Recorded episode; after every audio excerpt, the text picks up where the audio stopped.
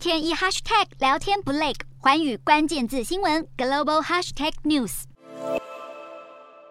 国际原子能总署召开记者会，但怎么会拿来一台监视摄影机？国际原能总署 IAEA 先前通过一项决议，谴责伊朗未对国际原能总署发现的铀痕迹提出说明，这让伊朗相当不满，愤而移除安装在核设施的二十七台监视摄影机。IAEA 署长表示，这会对他们在伊朗的监控工作构成极大挑战。美国批评这会加深核子危机，并且对重启美国前总统川普在二零一八年退出的伊朗核协议构成危害。而这项协议原本是要以松绑制裁换取伊朗限制核子计划的发展，但恢复。核协议的谈判从今年三月起就卡关。虽然 IAEA 表示还有四十具摄影机能够持续监控伊朗的核子活动，但西方国家警告，伊朗已经越来越接近能够制造出核弹。伊朗在此时拿掉摄影机，也让中东紧张情势再次升高。